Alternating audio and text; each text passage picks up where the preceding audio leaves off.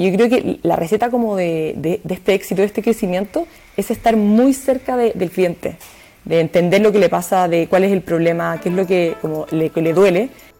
Bienvenido a Creadores Podcast, el lugar ideal para aprender de marketing, e-commerce, startups y emprendedurismo, todo con herramientas y experiencias reales, prácticas y sencillas. Aquí te comparto mis aprendizajes y conversaciones con expertos, emprendedores y fundadores de startups que están impactando Latinoamérica. Yo soy Marcelo Segarra, un emprendedor aficionado por el aprendizaje constante y progresivo, y quiero darte la bienvenida a esta comunidad de cambio, inspiración e impacto. Bienvenido. Hola emprendedores, bienvenidos a un episodio más del podcast. Mi nombre es Marcelo Segarra y el día de hoy le traemos a Romina Arrigoni. Es la actual CEO de Adskin y a de la entrevista hablamos de los retos y aprendizajes que ha tenido en sus previos dos emprendimientos y de ahí también nos pasamos a tocar acerca del tema de lo que fue su pivot de pasar de AdShop a AdSkin y cómo han tomado esa decisión para hacer ese pivot. De ahí hablamos de los factores que han sido claves para el crecimiento de AdSkin y las cosas que están funcionando para ellos ahora y los retos que han tenido. Y por último tocamos eh, lo que ha sido su proceso por 500 Startups. Realmente disfruto esta entrevista muchísimo. Romina es una verdadera crack, así que espero que disfruten este episodio tanto como yo. Hola Romina, ¿qué tal? ¿Cómo estás? Bienvenida al podcast. Hola, ¿cómo estás Marcelo? Muchas gracias por, por la invitación. No, feliz de estar acá. Al contrario, Romina, gracias por, por darte acá un tiempo para compartir conmigo, bueno, y con la, con la audiencia. Emocionado de tenerte. Así que empecemos con la primera pregunta que le hacemos a todo emprendedor, fundador que viene al podcast, que es ¿cómo te picó a ti el bicho emprendedor? En general, como que nací con el bicho emprendedor, yo creo. No fue algo que me, que me apareció, siempre, siempre quise emprender. De hecho, cuando tenía como 11 años, eh, quise, guardé como ahorros para invertir en bolsa, como que era como alguien muy inquieta con el tema de los negocios en general. Eh, y empecé a trabajar de bien chica. Y el primer como emprendimiento más formal lo tuve cuando tenía como 19 años en la universidad, que empecé a hacer unas ferias que se llaman la Expo Feria Diseño Independiente acá en Chile, y que fue así, no sé, era, era un día, incluimos a muchos diseñadores, en esa época no había e-commerce, no era, fue hace harto tiempo, y la, cuestión explotó, llegaron como 11.000 personas, como que fue, una, fue muy bueno, pero también uno decía, como no entendía lo grande que era de lo que yo había creado, hasta que uno empezaba a crecer y, no sé, llevar 11.000 personas de tráfico, por ejemplo, digital es difícil, y, lo, hice como físicamente. Entonces como que ahí partió y ahí no, no paré más. La verdad que vino muy conmigo. Claro, ahí, ahí viendo un poco acerca de ti, vi un poco que, que, tuviste igual varios emprendimientos, a la feria, y luego Aspic, si no, no sé si, lo estoy pronunciando bien. Eh, y, bueno, luego ahí eh, imagino que ahí arrancaste con lo que es Adskin. Quisiera un poco que nos comentes esos aprendizajes que tuviste en cuestión de tu primer emprendimiento, eh, emprendiendo tan joven, 19 años, y, y, lo digo porque yo igual emprendí desde mis 19, 20 años y la verdad que uno no, no, no sabe nada, ¿no? Al momento de, emprender es, como no sabe nada. y empezar a armar el, paracaídas cuando te, te, lanzas. Entonces, quisiera un poco entender tus aprendizajes, los retos que has tenido cuando, cuando has arrancado. Sí, como te decía, cuando partí con esta, esta feria, empezó a ir bien muy rápido eh, y, fue como, como, yo creo que mucha suerte, porque al final uno no entre, entre, que no entiende nada y va a ir construyendo la avión en el aire, como siempre se dice, eh, y de ahí, con eso seguimos avanzando. Yo estaba en la universidad y como solo estudiar me da mucho aburrimiento, así que eh, necesitaba hacer más cosas. Y después de eso hice un festival de, teatro, también así me tiré con todo, al cual le fue así muy mal. Y perdí todos estos ahorros que había hecho de, las acciones cuando tenía 11 años. Pero no, no me afectó tanto como que me gustaba la idea de volver a pararme. Pero obviamente ahí también tuve hartos aprendizajes no tan positivos, con, había como una socia que se escapó y, tuve que yo poner plata, y ahí uno, se, se, enfrenta, que algo que igual cuesta, como a, cosas que la gente de tu se está enfrentando, a, ciertas presiones, a cosas que te pasan que a tus amigas que no emprenden todavía o que tienen otro tipo de, prioridades no lo ven. Entonces uno empieza y entiende un poco este camino del emprendedor que se habla como de que por un lado solitario y por otro lado uno se acompaña bueno, con estos podcasts o con otra gente de, la comunidad. De ahí seguí con Aspic. O sea, a mí siempre me gustó el cine. Yo estudié ingeniería comercial, que en Chile es como si fuera Business and Administration, algo así. Sí. Y de ahí me, me fui para afuera, me fui a Londres, después me fui a Barcelona a estudiar cosas con cine y al principio entré, la única vez que trabajé como, como Godín, como dicen en algunos lados, como eh, bajo alguien, fue en una empresa de cine que, que, me gustaba mucho, pero yo me daba cuenta que el cine no producía nada de plata, sobre todo el cine más independiente. Y, ahí lo que la idea que tuve fue cómo vendemos eh, cine como más masivamente. Entonces me, acerqué a los diarios para poder empezar a vender eh, cine en los kioscos de en los kioscos que habían. Y ahí fue cuando descubrí que había un mercado enorme de kioscos, no solamente en Chile, sino que aparte había una organización a nivel latinoamericana que uno podía venderle a todos lados. Finalmente, el, proyecto como más de cine, eh, cuando, cuando, fui con el cine chileno me preguntaron si tenía películas de Hollywood y me reía porque decía, trato de venderle otro, pero finalmente nos empezamos, empezó a venir como esta, época de la mandala, no sé si te acordáis que pintar como circulitos, esto, y empezó a ser un hit. Le empezamos a vender un diario al otro y al poco tiempo ya estábamos vendiendo en, en hartos países de, de Latinoamérica. Y fue también así como bien boom, bien interesante. Eh, era, era, un mercado como, de alguna manera no fue algo tan pensado, nunca me vi haciendo esto. Fue como una cosa derivó en la otra, era muy buena plata y fue como, démosle. Eh, y me gustó mucho. Pero con el tiempo, ahí, ese fue como mi llegada antes de, de, de Adskin, que no era tan, no era tan tecnológico, pero era, era bien entretenido. Claro, tiene, tiene sentido y eh, imagino que es, eh, por lo menos los emprendedores que no tienen un background tecnológico como tal, creo que así empiezan o sea, le, eh, vendiendo, ¿no? Que esas son sus habilidades, em, así que tiene mucho sentido. Quisiera un poco entender, comentabas un poco acerca de, tu socia que, que, se escapó. Em, en cuestión de las sociedades, creo que eso es un reto para todo emprendedor y quisiera un poco entender qué aprendizaje tuviste ahí y qué es lo que aconsejarías igual para, para la audiencia, ¿no? Quizás eh, que, que, tomen en cuenta en el momento de, de, emprender, cuando están evaluando sus socios, si hacen buen match, no hacen buen match y demás. Sí, el tema de las personas es un tema que nunca se acaba. En general, no sé, uno aprende a programar, aprende de Excel, como que todo se aprende y va como, como que está listo. En cambio, las personas somos todos tan distintos que, que, uno nunca termina de aprender tanto para tener equipos como para tener socios.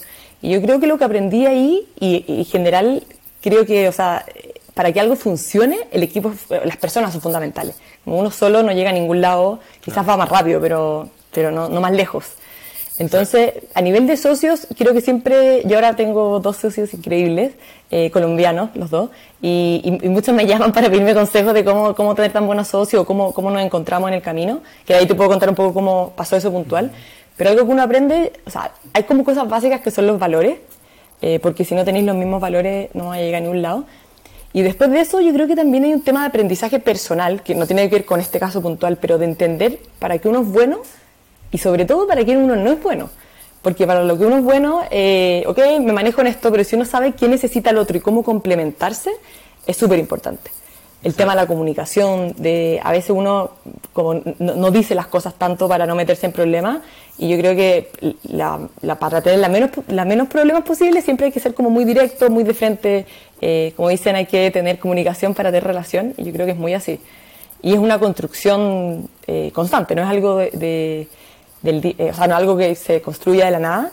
Y también pasa de que en el mundo startup, a ti te ha pasado, no sé, Marcelo, que eh, emprender, a mí me encanta, yo no me veo en otra cosa, pero sí es un perfil de persona que sirve para emprender. Y hay gente que no sirve para emprender, o sea, que, finalmente no, está obsesionado, no, no, está ni ahí con trabajar un fin de semana. Y yo creo que tener el mismo nivel como de, locura es muy importante. Si no, uno siente que da más que el otro, pero cuando los dos están como igualados en eso, al final uno termina sacando la, máquina adelante, yo creo. No, exacto. Y eh, lo que es totalmente importante, ¿no? Eh, tener esa autoconciencia y saber si tú tienes, o sea, esa, es, eh, estás dispuesto a ir a esa última milla, ¿no? Que a veces igual eh, lo hablan un montón ahí en, en inglés para ir, go the extra mile, digamos. Entonces, es súper importante eso. Em, quisiera un poco entender qué pasó con, con Aspic, por, o sea, porque de cómo, si nos podías llevar a, esos momentos de transición de Aspic a, ah. a lo que es AdSkin. Sí, ahí lo que lo que pasó fue que a mí me gustaba mucho, pero yo igual hace tiempo estaba con el bichito como más tecnológico. Siempre fui media nerd, geek, y quería hacer algo. En ese minuto mi pensamiento era, yo hago, no sé, un libro más para el diario y vendo un libro más, pero ¿cómo hago algo que sea como de carácter, como se decía, como en economía más público, de que lo puedan usar más personas y tenga el mismo valor, que un poco la tecnología, cómo crecer más rápido. Más escalable. Y también tiene que ver con, sí, y cómo generar impacto al final uno, como que en, mi idea de vida siempre ha estado como trascender y dejar algo en el mundo que cambie de alguna manera algo positivo. Y sentía que la forma de hacerlo, y creo que, que, estoy en lo correcto, es, a través de la tecnología. Entonces cuando me pasó que uno aunque le dé plata al negocio y le vaya bien, como que no es suficiente eso para, para quedarse en un negocio. Y ahí después, bueno, en ese caso también eh, tuve ese negocio, yo ahora, de ahí e, e, ese negocio se separó, etcétera, eh, pero eh, sigo teniéndolo paralelamente con mi hermana.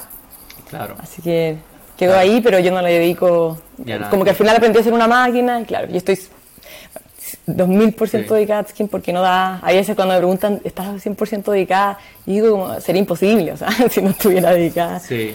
Como que a veces te exigen eso y yo digo, pero eh, debería ser, porque si no, imposible. La, la, la, verdad resueno bastante con lo que dices, por justo ayer estaba teniendo una conversación con un, un mentor mío y, y me preguntó eso, ¿no? ¿Por qué hago lo, lo que hago y por qué estoy eh, haciendo o sea, ahora una, una startup igual?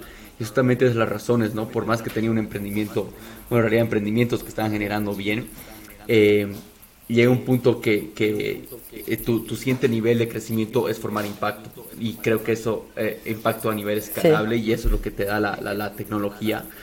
Eh, así que estoy totalmente de acuerdo ahí con, contigo. Ahora, llévanos a, las, a, las, a los primeros días de Atskin. ¿Cómo surge la idea? ¿Qué es más o menos eh, lo que eh, tú querías validar? ¿Cómo fueron formando el MVP? ¿Podrías llevarnos atrás esos momentos? Sí, partió muy, eh, o sea, en realidad Atskin es un pivote de Atso, que era, la, así partió. Lo que nosotros, o sea, esto nace como de la idea de que había, uno busca muchas recomendaciones a la hora de comprar y era que la idea principal era subir una foto, etiquetar un producto y ganar una comisión por esa como recomendación. Antes de que Instagram etiquetara productos y todo. Yeah. Bueno, es que todo avanza muy rápido, pero no fue hace tanto, pero yeah. todavía no existía esa, esas yeah. features. Y, y, al principio yo no, no, sabía nada de tecnología, nada, nada, nada, así como no sabía ni, ni cuáles eran los, no sé, los frameworks que existían, ni los lenguajes.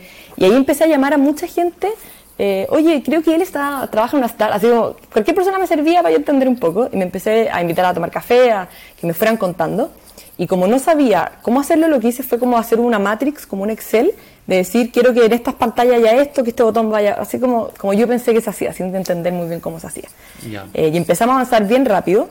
Yo soy bien como, si hay que aprender algo, lo aprendo y lo hago. Eh, entonces ya sabía diseñar, estaba aprendiendo un poco cómo, cómo usar conectores, etcétera. Y fui con esto donde, donde mi hermano chico, le dije que por qué no nos, no nos metíamos en este proyecto. Y al poco rato eh, nos empezó muy bien con la parte de, la, de, las marcas, de las tiendas, porque nos decían, eso es lo que necesito. Yo nunca he podido medir eh, cuánto me trae un influencer, siempre tengo como que hacerlo medio al, al aire. Eh, y ahí nos pusimos a desarrollar esto y al muy poco tiempo quedamos en 500 Startups en México.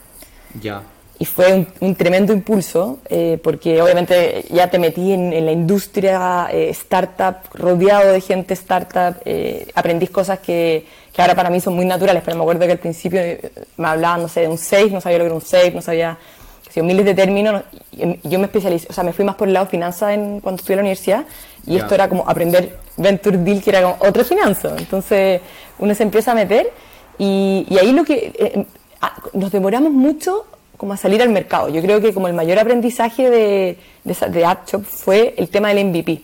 Yo quería, no sé, me preocupaba hasta que fuera, por ejemplo, multiling eh, sí. multilenguaje, que tuviera multicurrency. Imagínate las cosas que estaba pensando en una plataforma que no se había ni lanzado. Digamos. A morir, sí. Ajá. Ya. Y, sí. y, de cómo sale la idea del pivot.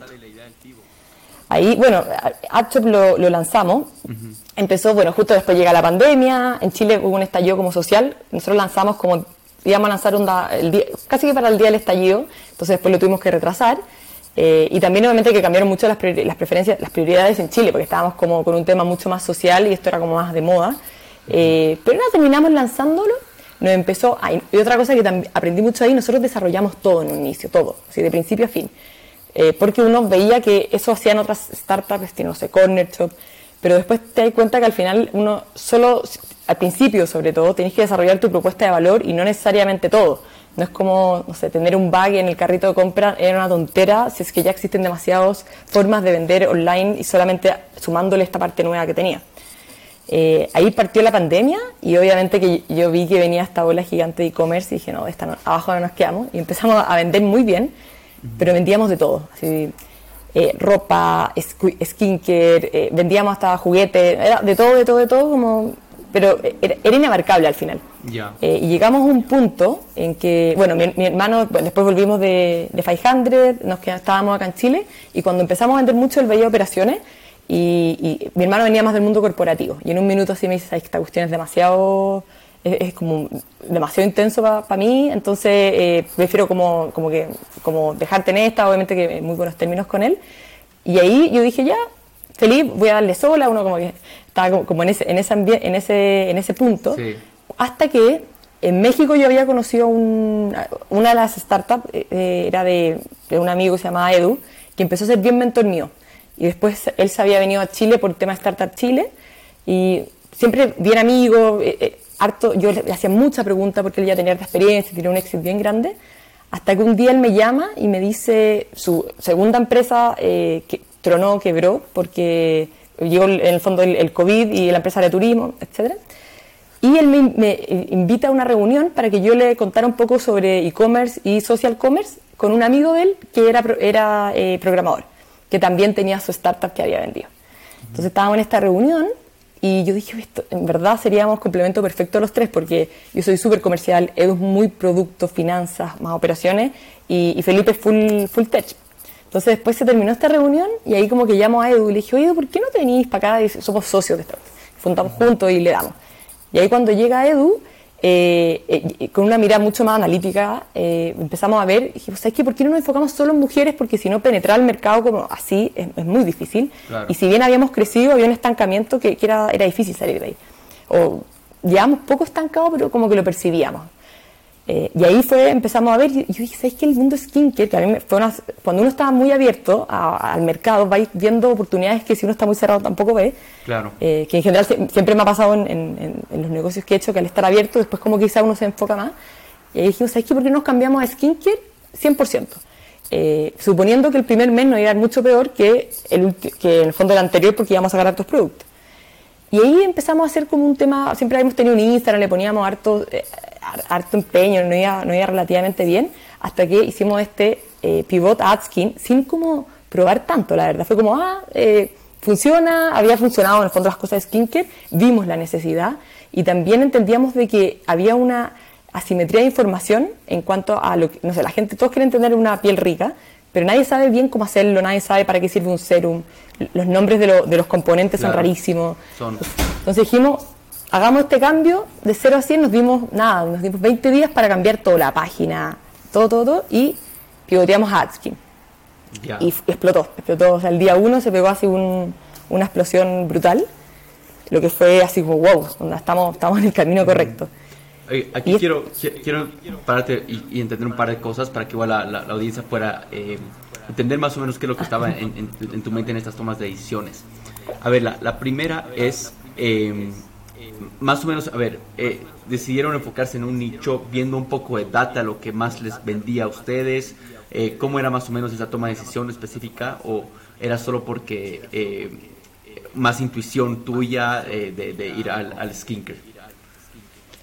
No, fue, era el que mayor, hubo una parte como analítica que hizo Eduardo que era mucho más de números, o sea, qué es lo que nos daba un mayor margen de contribución qué es lo que se vende bien, qué es lo que da más ticket promedio, algo por, por ese lado. Eh, y también tenía algo que ver que con, o sea, tiene algo que ver con intuición, pero yo, o sea, mi, mi mayor valor en general es que tengo como el tema como estético, como el tema branding, eh, como la cachatía, como decimos en Chile, y yo como que tiene que ver con esta intuición, yo decía, por acá va, porque no hay, no sé, está Glossier en Estados Unidos, hay muchas marcas afuera que funcionan, pero en, Chile y bueno, en la mayoría de Latinoamérica ni siquiera está Sephora, o sea, estamos como años luz de, tener algo. Y, y, de ahí, y ahí es cuando dijimos, ¿sabes que en realidad hay un punto acá donde podemos estar y también un punto abarcable? Porque pasaba de que en ropa, no sé, yo iba a una fiesta, veía con una ropa y decía, no, me falta esa marca. Era como inabarcable. A diferencia, no sé, de Fartet, por ejemplo, que es ropa de lujo, perfecto, tienen un... Como que nosotros necesitábamos un nicho y ahí leí ese libro mágico que uno lee a veces, que leía justo, bueno, porque uno está buscando quizás, que se llama Crossing the Chas, que es como cruzando el abismo, que justamente te habla de esto, que te dice, aunque seas tu nicho muy chico, tenéis que ser el mejor en ese nicho. Y yo dije, en esto sí o sí podemos ser el mejor, porque aparte que hay poca competencia, hay mucha habilidad en el fondo eh, personal para poder, eh, como branding, etcétera, para llevarlo más lejos. Claro. Y eh, bueno, esto igual por, por, curiosidad, esto era justo después de su paso por 500 Startups, ¿ustedes levantaron capital durante 500 Startups o no levantaron capital? Sí, nosotros en después de 500 eh, tuvimos, entre pandemia, como se confunde los años, pero después de 500 levantamos una, una, ronda más bien chica con Ángeles. Eh, después de eso pasó, eh, llegó la pandemia, tuvimos toda la pandemia como AdShop en el fondo. En el fondo, en 500 no habíamos lanzado, lanzamos el año de la pandemia y al año siguiente hicimos, en el fondo enero del año pasado, nos cambiamos a AdSkin. Ya, y para entender, normalmente eh, los, los, Ángeles te dan algún tipo de mentoría en esto, te han guiado para hacer este pivot o eh, para entender un poco cuál es ese proceso o era algo completamente, porque normalmente Ángeles no más o menos guían, pero no no, no toman decisiones ¿no? en las empresas, entonces quisiera entender un poco eso igual. Sí, nuestros o sea, los dos como principales ángeles, uno es Diego y el otro Max y la Steph, eh, bueno, son tres en realidad, solamente que ellos son, son pareja, han sido muy como mentores nuestros eh, en, muchas, en muchos temas, pero no, no, son perfil tan startup, son perfil más, más eh, corporativo y obviamente que siempre te van ayudando. Pero yo creo que yo he tenido como, uno se va haciendo como un círculo al final de gente a la que llamáis para ciertas cosas, a la que consideráis muy inteligente. Yo generalmente llamo mucho a, a, Pedro Pinea de, Fintual y me da unos consejos como muy al callo que me gustan mucho. A Freddy Platzi también le he pedido algunos consejos y siempre ha estado muy abierto. Y, y, o sea, al final, el, yo creo que la startup ha, tenido un boom muy grande ahora último, pero cuando yo partí en esto no estaba tan el boom, sobre todo en Chile, en México se veía mucho más. Eh, y 500 para mí en realidad siempre fue y ha sido un, tremendo respaldo.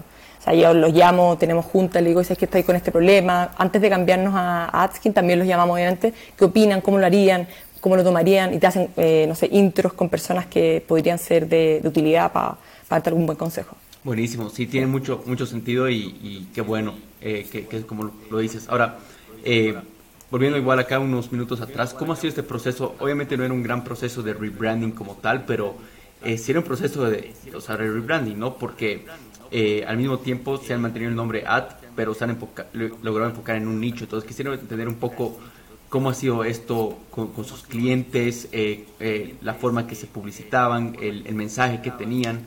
Eh, cómo ha tenido todos esos retos, digamos. ¿Puedes comentarnos un poco acerca de eso? Sí, lo que hicimos fue que como nuestro logo una carita que tiene la ADD, el cambiar como el chopo skin, no era tanto como en cuanto a esta carita, por decirlo. Pero obviamente fue como un rebranding, pero lo, lo hicimos como muy natural y, y, sin ser tan... Eh, o sea, fue muy como, como directo al grano dijimos, ahora somos Adskin. Obviamente que la gente empezó como, no entiendo cómo, cómo se... Pero fue así, no, dijimos nada más, eh, fue más o, menos, más o menos simple al principio. Pero hay gente que todavía se acuerda de, la época de, de ah, y, no sé, amigos, como gente que siguió el proceso, pues uno no, vio tanto. Eh, y el proceso de rebranding fue, quizás, no sé, como Slack, que también fue un pivot de una empresa de videojuegos, pero con nombre nada que ver. A veces he pensado que quizás había que cambiar el nombre entero, quizás incluso dejar el mismo nombre. Pero, pero creo que fue algo más o menos natural y también pasó de que, obviamente que cuando uno estaba, lo que yo te decía, que habíamos empezado a vender mucho, si yo lo veo en retrospectiva, ah, no vendíamos nada, o sea, vendíamos mucho para vender de cero algo. Entonces, como en Adskin explotó, empezó a tener eh, más prensa, la gente empezó a ser como conocido acá, acá en Chile, se le olvidó que existía pues como el nombre antiguo de Amazon, que nadie se acuerda cuál es, pero tenía otro nombre. Claro. Eh, y ahí fue como y la verdad es que el, tema del branding antes eh, está, existía harto, eh, pero no era tanto como en la caja, como, como, en el producto en sí. Hoy en día tenemos, bueno, aquí tengo la cajita al lado mío, pero hoy en día tenemos como un tema muy de branding, eh, como también físico, que antes no teníamos tanto. Claro. Claro, creo que Y, hubo gente que, que, casi se muere porque nosotros también teníamos muchas marcas de mujer, sobre todo marcas argentinas que no vendían en e-commerce. Entonces al principio era, nos decían, pero ¿cómo? No entiendo. Pero, pero con el tiempo no empezaron a comprar skincare, ¿no? Claro, claro. Ahora, justo eh, eso es donde quería entrar un poco. Eh, ¿Qué factores crees que han jugado em, un rol importante en esto de su crecimiento, no? Eh, veo ahí un poco que, le han dado énfasis a todo el tema de branding, customer experience, con, con, el tema de la caja que demuestras. Quisiera un poco entender qué otros factores han jugado un rol súper importante acá. la comunidad yo creo que ha jugado un papel fundamental. Eh, y, también está, yo creo que algo muy importante que hemos hecho es que nosotros entendimos el skincare de una manera muy particular y única que hizo que toda la gente, no sé, si tú nos sigues en redes sociales, al poco tiempo entiendes, ah, así funciona. Yo creo que nadie tenía esa claridad, yo creo que nosotros llegamos como a darle claridad a las personas sobre cómo cuidarse la piel. Eh, de hecho, yo hablo con personas y me dicen, no, yo fui y me compré un serum, o fui y me compré una crema, pero nadie tenía esta idea de, ah, tengo que un, limpiador, un tónico, un, serum, una crema y un factor. Esa es mi rutina. Y cuando nosotros empezamos a encapsular eso, decir, ok, esta es tu rutina, eh, te va a hacer en el fondo el efecto si tú la usas y eres constante, empezamos a, tener efecto las personas muy, muy eh, potentes. Y yo creo que la receta como de, este éxito, de este crecimiento, es estar muy cerca del cliente de entender lo que le pasa, de cuál es el problema, qué es lo que, como le, le duele, que te lo dicen mucho en los libros, pero cuando lo empezáis a vivir entendís que, entendiste el problema que tenían. Hay gente que llega desesperada, mucha gente tiene la piel normal y quiere mejorarla, pero hay mucha gente que llega con espinillas, sintiéndose, sintiéndose muy mal, porque la cara obviamente es súper importante, tenerla como uno sentirse bien con eso.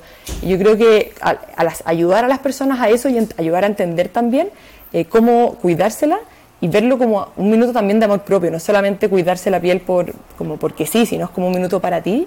Yo creo que eso terminó siendo como un factor importante de éxito. Eh, y también, bueno, a mí me gusta mucho una frase que dice el, fundador del Airbnb, que dice, prefiero un cliente que me ame a muchos que me quieran. Y nosotros somos, pero obsesionados con el cliente, obsesionados, son a niveles como, eh, historias que nos cuentan los mismos clientes. Una vez hicimos un desayuno con clientes y, y ellos eh, lo hicimos con otra, con otra startup juntos, invitamos a nuestros mayores clientes y las clientas del fondo de Askin le contaban a las clientes de la otra empresa cosas que le habían pasado con nosotros que yo ni sabía, pero en el fondo me decían, no, y fui y, avisé que tenía un cumpleaños y era justo mi mamá y se lo llevaron más rápido, le pidieron un rápido, como cosas que, que, te hace alguien y que tenéis la confianza de pedirlo también y como que hemos hecho una relación muy, muy potente. Por ejemplo, yo creo que pasa mucho que esta idea como de vender por vender, que nosotros no la tenemos. Nosotros en el fondo hay mucho tiempo donde todavía no, no, hemos, no, no, te hemos vendido nada, pero te, explicamos, te respondemos dudas, te vamos ayudando para que compres súper informado. Y también después de que compras, es como, oye, ¿cómo uso este serum? ¿Qué puedo aplicar acá? ¿Qué me recomendáis? Hay una relación que yo creo que ha sido la base de nuestro eh, crecimiento y sobre todo, que algo muy importante es la retención. Nuestros clientes vuelven constantemente porque, porque encuentran valor. Claro, sin duda, sin duda en un, en un e-commerce lo que es lifetime value y, toda esa experiencia que das eh, juega un rol importante, ¿no? Es justamente eso lo que ha diferenciado a Amazon, eh, esa, esa, experiencia, igual Sapos, eh, que son empresas súper grandes en todo lo que es el e-commerce, estar completamente customer centric, ¿no? quisiera preguntarte, o sea, ustedes controlan todo el lado hasta la parte del delivery o solamente se concentran en la parte de de adquisición, eh, o sea, ¿se van a fulfillment o no, no van a fulfillment? Todo eso. Sí, no, toda la parte operacional la tenemos con fulfillment, eh, lo que nos permite crecer más rápido, obviamente, eh, y concentrarnos en la adquisición y retención. Eh, y, por ejemplo, ahora a final de marzo vamos a lanzar en Colombia. Yo estuve ahí en diciembre y es como, era tan real, fui como a la bodega, también de fulfillment de una startup que que, está creciendo harto en, en, en, fulfillment, en el fondo a nivel latinoamericano. Fuimos, fue, ok, hay que mandar los productos, ya tenemos, ah, también hay economías de escala, porque si tenía una marca que cerraba acá, en Colombia es como un par de llamados, es más fácil, eh, y de repente es, mucho más fácil al final, si es que eso no lo hace, no lo hace si yo quisiera hacer la línea completa, eh, moriría. Entonces, esa, esa, esa, es la forma en que hemos funcionado hasta ahora.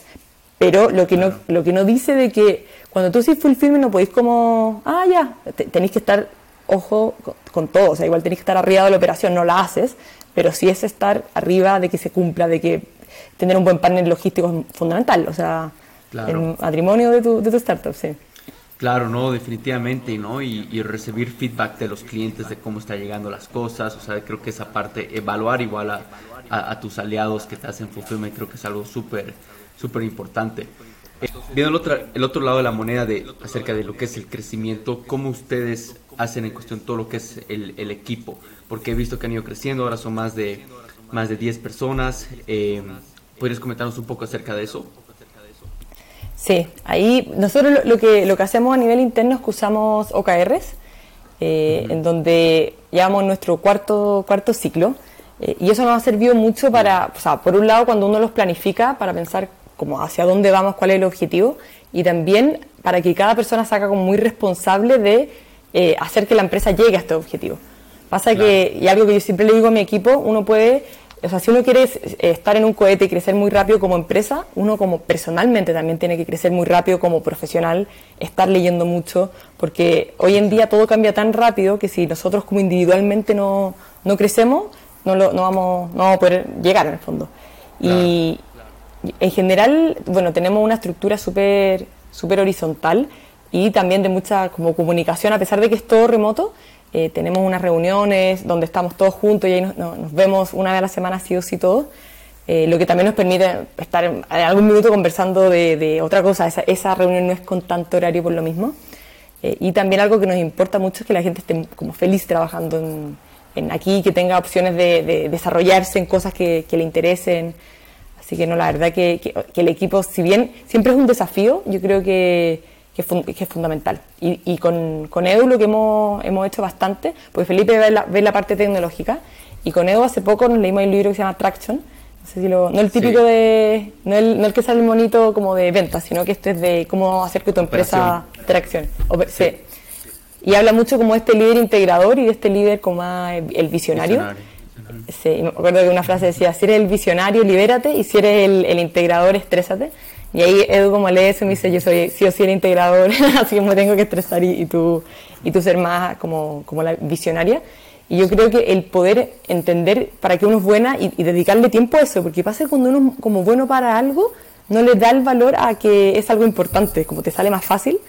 Entonces con él hemos hecho un muy buen equipo en, ese sentido, de poder cada uno aporta algo, algo distinto. Claro. Y yo creo que al final un aprendizaje, no sé si tú Marcelo decís lo mismo, pero cuando yo era más chica al menos creía que me las sabía todas, porque no sé, uno sabe la historia como de Mark Zuckerberg que la hizo en una noche en su... Pero en realidad al final hoy día pienso que el, éxito que tenían empresas pasadas fue en muchos casos quizás suerte, timing, pero para tener como un éxito sostenido, un crecimiento sostenido, eh, hay que tener metodologías súper ser súper metódico, eh, leer muchos libros de gente que ya lo hizo, que ya escaló, gente que está en una etapa parecida a la tuya. Eh, existe mucha literatura startup muy buena y yo creo que es importante para ir creciendo tenerla, y la leyendo, sí. Sí, sin duda. Y ahí una nota en eso, es algo que yo igual siempre comparto, que no, es necesario reinventar la rueda porque ya está inventada. Solo tienes que ver cómo aplicarla en, tu, en, tu, negocio, ¿no? Pero creo que hoy en día eh, o sea, hay tanta información que hay que tener hasta un talento para saber distinguir lo que es bueno, o sea, los frameworks, metodologías buenas que de las malas, ¿no? Porque hay muchísima información y cualquiera eh, se quiere hacer llamar guru y demás, entonces ahí es donde eh, vienen las, las, dos cosas. mira, hasta ahora nos has, tocado, o sea, nos has comentado cosas súper increíbles acerca de Adskin, acerca de todas las cosas que han ido viendo. Eh, quisiera un poco igual entender el otro lado de la moneda, ¿no? Acerca de las cosas que no son tan eh, lindas, tan eh, los retos que han sufrido que ese jardín, entre comillas, de rosas que han tenido que pasar. Entonces quisiera un poco entender eso, que, si, quizás nos puedes ir comentando algún reto reciente o uno de los más grandes que, que han ido enfrentando como equipo. Sí, yo creo que o sea, a nivel como personal, no, cuando si hay un problema voy directo como a resolverlo, más allá de que en perspectiva lo veo y digo que, que harto estuve resistiendo, pero yo creo que es como la, resiliencia es súper importante y ser como persistente. Eh, este, este pivot que te contaba, eh, una, una, una, amiga me dijo, uy, fue, muy, fue, fue como muy duro dejar Atcho, y yo como, no, nada, fue acá porque me empezó a ir bien en Atskin, entonces como que más feliz no puedo estar, como eh, como, yo lo veía de esa manera, pero yo creo que el, saber que, la, que, no es tan rápido como uno lo ve, de que, de que es un camino muy como disciplinado, más largo, eso yo creo que es como mi mayor aprendizaje, junto con el, lo perfecto enemigo de lo bueno. Yo creo que, que, eso lo he tenido que aprender a golpes, de, de no ser tan perfeccionista y entender de que... Eh, cuando antes yo hacía libro, entonces cuando tú haces un libro, el libro tú lo mandas a imprimir perfecto, no puede tener errores porque se imprimen miles de copias. En cambio, en, la tecnología puede tener millones de errores y uno, ah, me, equivoqué en una letra, la cambiáis y, está perfecto. Y creo que entender ese funcionamiento para mí ha sido eh, difícil de entender, pero también, y, me tengo que esforzar igual, pero ha sido, ha sido entretenido. Ha sido entretenido, sí. sí. definitivamente. ¿Y ibas a agregar algo más? Sí, no, como este como jardín de rosas que me decías tú, yo creo que ha sido el porque ahora uno siempre ve como lo, un, aprendizaje reciente, sobre todo lo, que hago yo, que es más, tiene una parte de e-commerce, de que uno siempre ve unos gráficos de startup que es como un cohete al cielo, pero son gráficos que uno ve año a año, no día a día. Hay días que uno se estresa por vender un poco menos o porque en un Q uno vende menos, pero al final te das cuenta de que si uno mira por dentro, el éxito es como, va, como, no es tan parejo. Entonces, e, eso yo creo que es, es, interesante como verlo de arriba, porque cuando uno, o sea, el primer año no tenéis tanta data para decir, ah, esto es normal, esto pasa. Pero cuando ya vaya avanzando, decía, ah, en realidad si hubiera sabido no hubiera estado tan, tan como complicada. Lo que hiciste tú al final es tanta información y cosas, si tú realmente no estás midiendo bien y no le estás dando importancia a las cosas realmente importantes, va a terminar tomando decisiones malas. Eh, por eso es como súper importante tener como esta cabeza fuera del bosque la mayoría del tiempo. Claro, definitivamente. Y, retos específicos en cuestión del lado de e-commerce, em, si nos podrías comentar, porque sin, sin duda los, retos que, has mencionado son retos que, que toda startup eh, pasa y enfrenta, ¿no? Pero creo que específicamente del lado de e-commerce hay em, ciertos retos, desafíos que tienes que poder eh, pasarlo. ¿Cuáles definirías tú que serían? Bueno, nosotros tuvimos un, reto gigante que enfrentar, que fue como en julio del año pasado. Nosotros estábamos, vendíamos así todos los días, crecíamos de 30 por una pero una locura. Y teníamos un Instagram que sabía así, explotó. Y un día nos despertamos y el Instagram estaba, no, su Instagram ha sido bloqueado. ¿Por qué no? Porque había una foto que no sé qué, pura tontera. Y ahí empezamos a hablar con Facebook, con Instagram, y uno dice, no, voy a hablar con ellos, van a cachar de que en el fondo no, no, está mal lo que, lo que dicen y lo vamos a resolver. Uno piensa eso. Y Facebook funciona pésimo, todo lo que es Instagram. Bueno, mi teoría la digo, es que va a ser la primera empresa grande que hay que quebrar seguro porque funciona muy mal.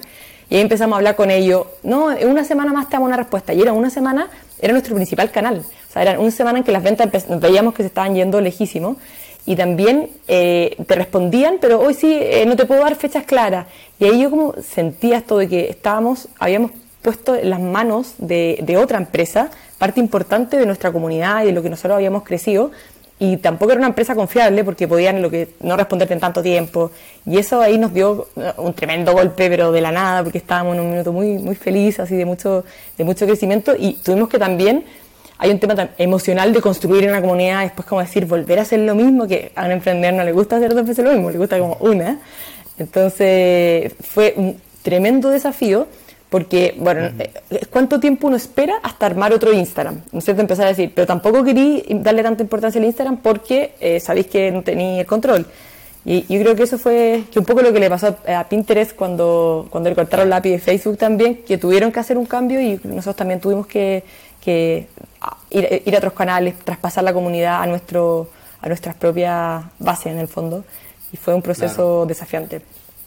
O sea, tuvieron que empezar su Instagram de nuevo. De cero. De hecho, estamos recién llegando a lo que teníamos antes, pero lo que sí es muy bueno es que ya llegamos a, a 100.000 usuarios eh, en nuestra base de datos registrado con tipo de piel. Claro, eso es lo que ayuda.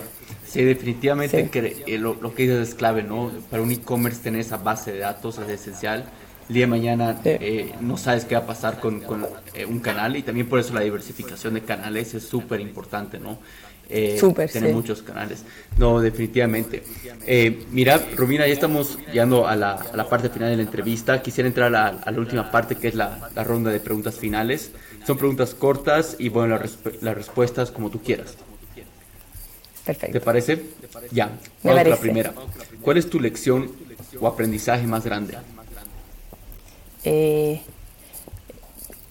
toma el consejo de gente que ya lo haya hecho o de un libro de una persona en general. Escucha más. Sí, definitivamente. La, segunda es cómo cuidas tú tu salud mental. Eh, me levanto muy temprano, en general, eh, muy temprano. hago deporte, me gusta hacer deporte y siempre mantengo el ir a salir a bailar, estar con amigos, como que trato de mantener mi vida equilibrada dentro de, yo trabajo de lunes a domingo, pero, pero siempre estoy en conexión con mis amigos, con mi familia, para mí eso es como, no medito, pero, pero y no, no, aguanto ni un segundo meditando, pero eh, sí hago mucho deporte y me encanta hacer deporte. Claro, sí, sí, no, definitivamente súper importante esas cosas fundamentales para, para la salud mental. Y unos con la tercera es, ¿qué hábito o skill estás trabajando ahora? Ahora estoy como trabajando el, el, leer libros constantemente. O sea, yo siempre resumo los libros, hago como soy bien matea, pero ahora estoy como con metas de leer libros, no sé, dos, tres a la semana.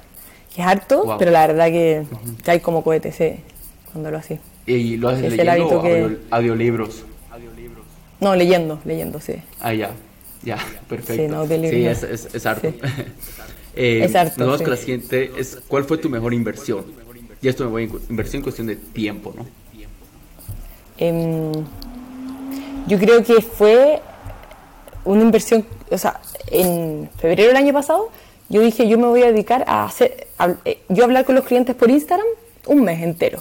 O sea, no hacía nada más, solo eso. Estaba todo el día en el, sillón echado y vivía con un amigo que me decía, pero tú no trabajás. Y yo, dije, no, estoy haciendo esto. Yo creo que fue una inversión que me costó hacer, porque me dan ganas de hacer otras cosas, de meterme en, en, otra, en otros lados, pero ahí salió como la base de lo que es Atkin, de cómo eh, conectar con el cliente, qué cosas se necesitan. De hecho, esta máquina de rutina que usamos con inteligencia artificial, que se llama ANA, la base de esta fue hecha en ese mes de concentración profunda de todo el día estar hablando con el cliente, pero día y noche. Yo no paraba así, hasta las 12 de la noche, todo el día.